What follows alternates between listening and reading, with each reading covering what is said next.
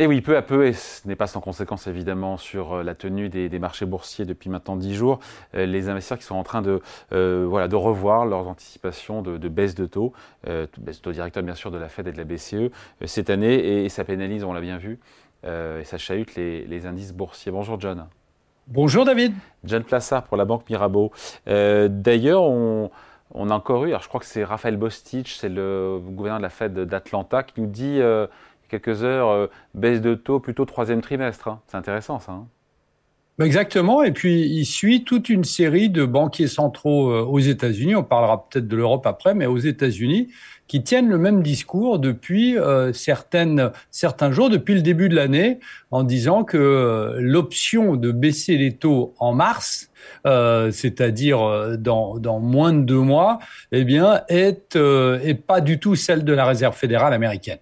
Pourquoi les membres de la Fed d'ailleurs, de la Fed, de la BCE et même d'ailleurs du FMI répètent euh, euh, maintenant depuis début de l'année que bah, il ne faut pas compter sur une baisse de taux. Je les cite souvent, le, le terme comptant c'est imminente. Pourquoi ils nous disent ça? Parce Alors que, l'inflation reflue. Hein. Donc, euh, Voilà, vous avez, vous avez, tout à fait raison, mais euh, on a eu un consensus, et vous savez, c'est souvent le consensus ces derniers temps qui dicte le marché. Eh bien, on a eu un consensus qui, de plus en plus, eh bien, euh, a décidé eux-mêmes de la trajectoire politique, de politique monétaire, qui allait être celle de 2024. Alors, d'où est-ce que ça vient cette erreur? Et, et cette adaptation, je dirais, du consensus à un scénario qui euh, n'est pas réel. Bah, D'abord, de, plusieurs erreurs de communication, alors moins graves qu'en 2022, mais des erreurs de communication. On se souvient notamment que lors de la, réunion de la Réserve fédérale américaine euh, en décembre, début décembre, eh bien, euh, Jérôme Powell avait surpris par un ton qui était faucon, pardon, colombe, hein, ce qu'on appelle deviche il n'avait pas vraiment euh, résisté, euh, euh, montré de résistance quant à une baisse des taux qui pourrait arriver en début de cette année, en tout cas le premier semestre. Hein. il n'avait pas dit un, un, grand non, il avait dit que ça dépendrait évidemment des conditions de des statistiques économiques, data dependent, et, et puis aussi il avait répété une phrase qui avait été mal interprétée, c'est que ce serait une grave erreur d'attendre que l'inflation soit tombée à 2 avant de réduire les taux. Donc ça laisse la porte ouverte à une mmh. réduction de taux euh, qui pourrait arriver en mars, qui ne sera pas le cas. Ouais, enfin, la semaine dernière, euh, le consensus pariait encore sur une baisse des taux de la Fed au mois de mars à hauteur de 80%. On s'est ajusté, on était à 60% en début de semaine, je crois qu'on est autour de 50 et quelques euh, qui attendent, mais ça fait toujours la moitié des, investisseurs potentiellement qui, qui attendent une première baisse dès le mois de mars. Tout à fait. Et, en fait, pourquoi est-ce qu'il y a eu ce réajustement des 80% aux 50%, comme vous l'avez dit, David? C'est parce qu'on a eu des statistiques économiques aux États-Unis euh, qui nous ont montré plusieurs choses. D'abord, les ventes de détail, euh, eh bien, ont doublé. On était à 0,3% au mois de novembre. Au mois de décembre, on est à 0,6. Donc, on voit qu'il y a une réaccélération. Alors, si on gratte un peu, on voit que c'est les, les, ventes de fin d'année qui ont bien fonctionné. Après, l'inflation, bah, elle a remonté un peu partout, hein, que ce soit aux États-Unis. On est passé de 3,1 à 3,4% sur décembre. En Europe, on est monté de 2,4 à 2,9% euh, euh, en termes d'inflation. Donc on voit que l'inflation, et c'était attendu, hein, attention, est en train de réaccélérer. Et dernière chose qui est très importante, on a eu hier des demandes d'allocation chômage qui étaient euh, quasiment au plus bas de 40 ans. Donc ça veut dire que les hausses de taux, pour l'instant, n'ont pas vraiment eu d'effet sur l'emploi américain. Donc lorsque vous voyez que vous avez des statistiques économiques qui sont quand même assez probantes sur ces statistiques que je viens de dire, eh bien, évidemment, c'est assez compliqué de parier à 100% sur une eh baisse des taux en mars. Et donc, ça les diffère, évidemment, euh, d'où cette adaptation du, consensus, qui a des conséquences qui ne sont pas bonnes, évidemment, on le comprend bien sur les marchés actions. Et on le vit tous les jours. Exact. Vous avez tout à fait raison. Et, en fait, alors, c'est difficile de faire des parallèles avec le passé, mais, mais c'est exactement aujourd'hui ce qui est en train d'arriver, euh, et on en avait parlé ensemble, euh, la même situation qui était arrivée en octobre dernier. En octobre dernier, donc 2023, on avait un consensus, enfin pas un consensus, mais il y avait de nombreux économistes qui pariaient sur une première baisse de taux en décembre 2023, donc début octobre, et vous aviez eu un discours plus hawkish, euh, plus faucon de la part de plusieurs membres de la Banque centrale américaine. Et effectivement, le consensus s'était réadapté sur une baisse de taux qui n'arriverait seulement en 2024. Et qu'est-ce qui s'était arrivé? Euh, Eh bien, le mois d'octobre avait été très mauvais pour les actions qui avaient perdu. Le S&P 500 avait perdu plus de 7% et aussi pour les obligations souveraines. Et on avait vu que on était reparti à la hausse en novembre et en décembre à cause de ces erreurs de communication euh, de la part de la, de la Fed qui n'a, on le rappelle quand même, jamais dit de facto que les taux allaient baisser hmm. ces six euh, lors des premiers mois de l'année 2024. Ouais, est-ce que c'est vraiment une erreur de communication ou est-ce que c'est pas tout simplement, encore une fois, parce qu'on dit souvent qu'il faut pas, on dit don't fight the Fed, on, on combat pas, alors on ne lutte pas contre ce que nous disent les banques centrales. Est-ce que c'est pas juste le consensus qui est en train de s'adapter, juste et d'écouter, de prendre au mot ce que nous disent euh, les banquiers centraux?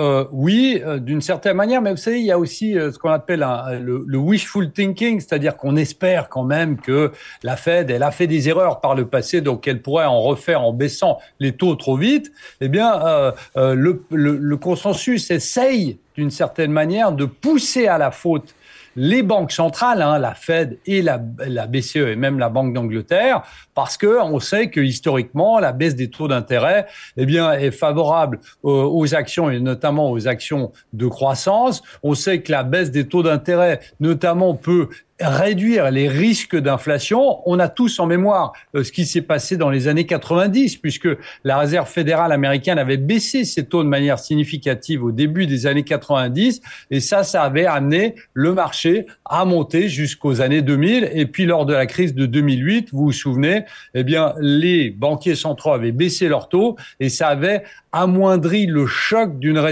session et le marché euh, des actions était reparti à la hausse. Donc on est dans une situation actuellement où vous savez, si vous lisez littéralement ce que dit Jérôme Powell depuis Jackson Hole, vous savez, ce rendez-vous qu'on a chaque, chaque année euh, en, août, où vous avez tous les banquiers centraux qui sont là, si vous regardez son discours depuis euh, août 2022, bah, il dit toujours la même chose.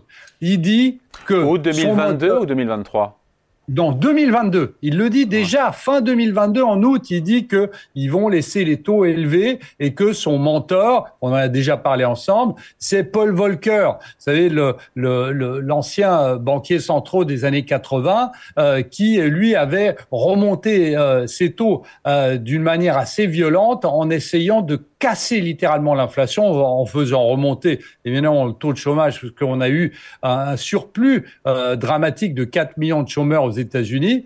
Mais euh, le discours depuis août 2022 a toujours été le même. Nous devons avoir les certitudes que nous avons combattu l'inflation et que l'inflation va baisser de manière significative. Donc, si vous voulez, c'est pour ça que je dis que c'est des erreurs de communication parce que lorsqu'il écrit ce qu'écrivent les membres de la Fed, c'est quand même assez au quiche et d'une certaine manière, le message de dire, écoutez, on sait que le momentum de l'inflation baisse, mais que, en définitive, le dernier kilomètre, comme on l'appelle, ce qu'on est en train de vivre actuellement, est celui qui est peut-être le plus difficile à franchir parce qu'on sait qu'il y a des bases de comparaison, l'inflation remonte, etc., un petit peu, etc. Donc, pour arriver à l'objectif de 2%, c'est un peu compliqué.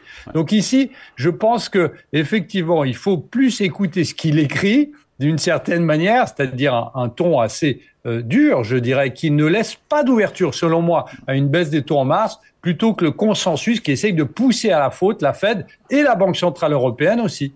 Si on va au bout de l'idée, on finit là-dessus, euh, John, euh, il reste du chemin à parcourir euh, pour le consensus, pour qu'il s'adapte et qu'il se calque sur ce que nous dit la Fed. La Fed dit, d'après les prévisions des différents gouverneurs, trois baisses de taux cette année. Les marchés en attendent encore une fois cinq ou six.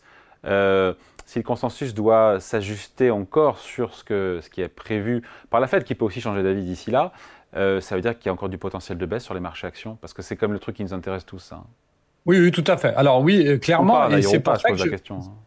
Et, c'est pour ça que je, remets en avant ce qui s'est passé en octobre. Aujourd'hui, et vous l'avez dit très justement, le consensus paraît toujours à 50% sur une baisse de taux en mars qui n'aura pas lieu. Donc lorsqu'il s'adaptera, parce qu'il va falloir qu'il s'adapte à un moment, hein, et je vous rappelle quand même que on va avoir la réunion de la Réserve fédérale américaine la semaine, euh, pas la semaine prochaine, mais dans deux semaines. La semaine prochaine, c'est la BCE.